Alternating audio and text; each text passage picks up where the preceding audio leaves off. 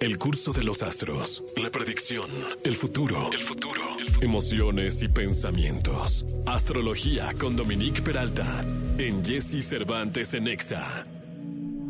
Dominique Peralta, 8 de la mañana, 51 minutos. Gracias, Dominique, por estar con nosotros. ¿Cómo estás? Bien, ¿tú cómo andas, mi querido Jesse? Te veo a todo, como siempre. Sí, Oye, qué pues buen perrito estamos. el de el que presentó Pontón ahorita. Sí, caray. ¿Verdad? Pero fíjate que la reflexión que, que él hace, o sea, que le hizo al, al- al ejecutivo, ¿para qué quieres un perrito robot? Pues sí, porque no hace pipí ni popó.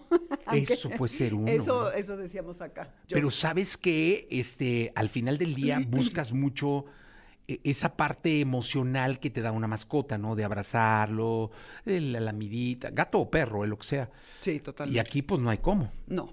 Sí, oye, ya no, ya no la, pues a ver, quite- cámbiale la batería o cárguenlo, ¿no? Yo creo que- Sí, exacto. Pero es como el. Tamagotchi. Claro que el Tamagotchi Claro. lo tenías que estar alimentando para que no se petateara. Pero aquí este perrito no sé en qué consista su, su chiste. Oye, eh, Dominic, vamos a hablar de, de lo que la astrología nos entrega esta semana. Sol, Saturno y Mercurio, el reto de la semana. ¿Por qué?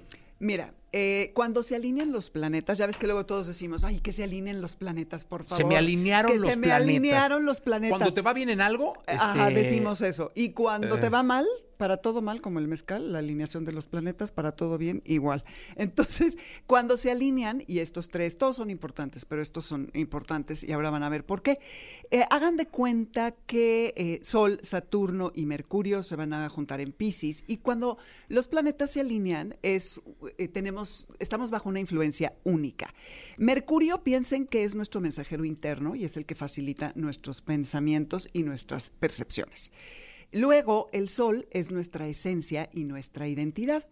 Y piensen como qué diálogo habría entre estos dos en nuestras vidas, eh, nuestra identidad con las ideas que estamos eh, generando.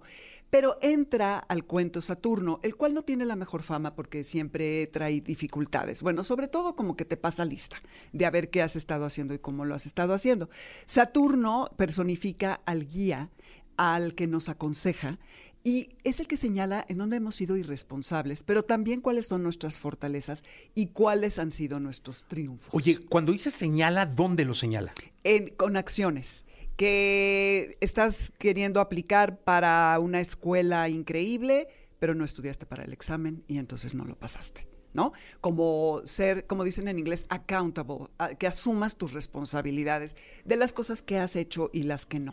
Entonces sería esa parte. Entonces, imagínense a los planetas como protagonistas de una historia, cada uno con su personalidad. Y esta personalidad la da lo que representan, lo que desde hace miles de años se les asignó a sus arquetipos. Entonces, Saturno tiene que ver con las reglas, tiene que ver con las lecciones de vida y tiene que ver con la responsabilidad. Entonces, eh, cuando se acerca mucho al Sol, que es lo que está pasando esta semana y por eso se está alineando, Imagínense al sol, que es nuestra identidad y nuestra esencia, pero arriba en el cielo es deslumbrante, vital, no hay manera de saltárnoslo.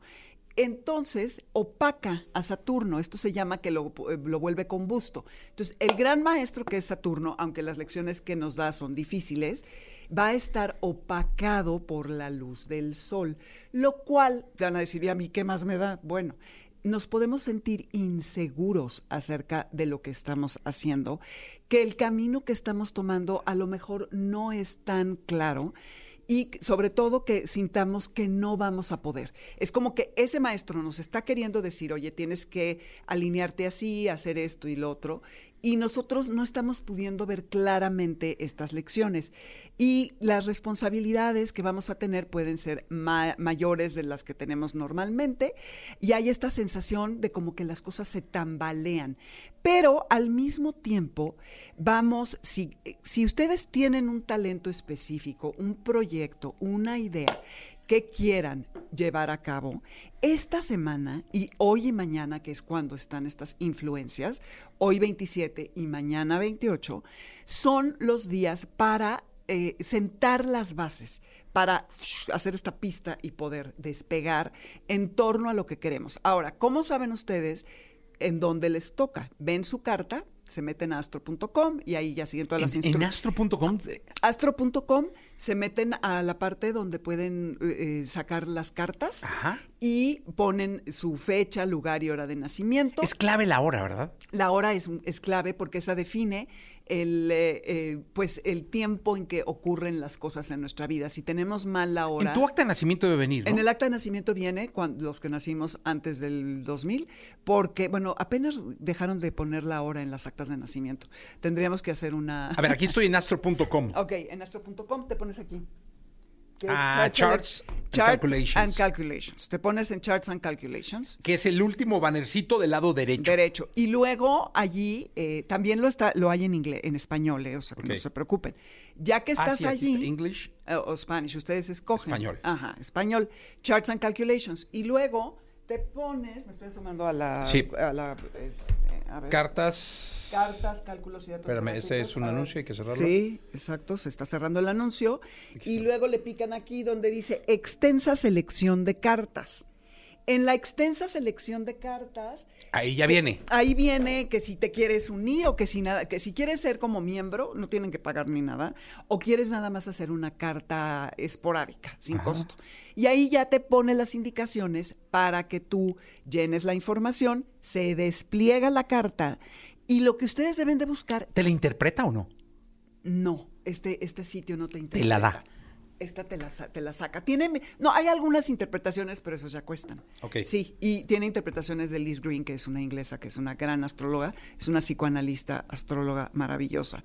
Eh, y sí tiene reportes para niños de amor, de, y- pero hay, sí hay cosas del día. Bueno, entran a su carta y buscan en dónde está el signo de Pisces, que es donde está el Sol ahorita, donde está Saturno ahorita, donde está Mercurio. Y allí, eh, si es la casa de la 1 a la 12, van a poder entender en qué área de su vida, si es la 1 es su identidad, la 2 los valores, el dinero que ustedes ganan, la 3 los hermanos, el, el pensamiento, la 4 la familia, la 5 la creatividad, los hijos, la 6 la salud, los hábitos, la 7 el matrimonio, las relaciones de contrato, la 8 herencias, impuestos, el dinero de los demás, la 9... ¿Y el sexo? El sexo está en la 8 también. La ocho. Sí. El- la 9 es nuestro... ¿Salud? No, salud es la 6. La seis. Ajá. La 9 es nuestras grandes enseñanzas, aventuras, eh, nuestra filosofía de vida. La 10 es la carrera. La 11 son los amigos y las redes que tenemos. Y la 12 es el inconsciente. Y entonces, donde esté Pisces, es ese lugar de todos estos eh, zonas que les acabo de describir, a donde se va a detonar esta energía de eh, tener más responsabilidad, de a lo mejor sentirnos inseguros, pero de, si, nos, si tenemos paciencia y claridad, de sentar las bases para que podamos eh, fincar algo concreto y llevar a cabo lo que queramos. Porque si Saturno tiene algo es la disciplina y que nos potencia para llevar a cabo el trabajo duro que necesitemos. Perfecto. Entonces, en resumen, es una. eh, hoy y mañana son buenos días para el emprendimiento. Exactamente. Este. Y tienes que meterte a checar tu, tu carta para.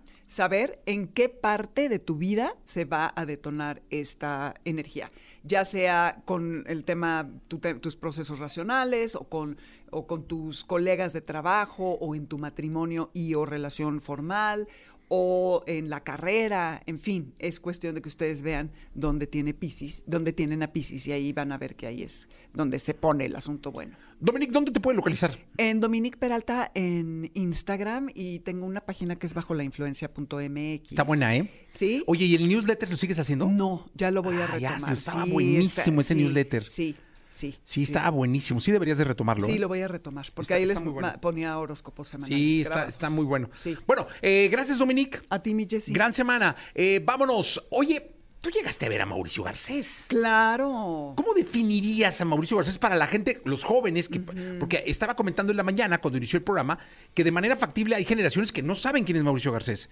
Nosotros disfrutamos mucho de sus películas, eh, de, de- de esa dupla que tenía con Pelayo, este, donde uno la hacía de mayordomo y él de eterno galán, eterno soltero, conquistador. Exacto. Como no hay uno ahorita. Elegantísimo, siempre con su bata de seda. Con un ¿Era guapo para ti era como muy mujer? guapo. Sí, sí, era muy guapo. Y tiene una cosa que no habla mucho a su favor, que decía eh, arroz. Y eso de arroz en realidad significaba zorra.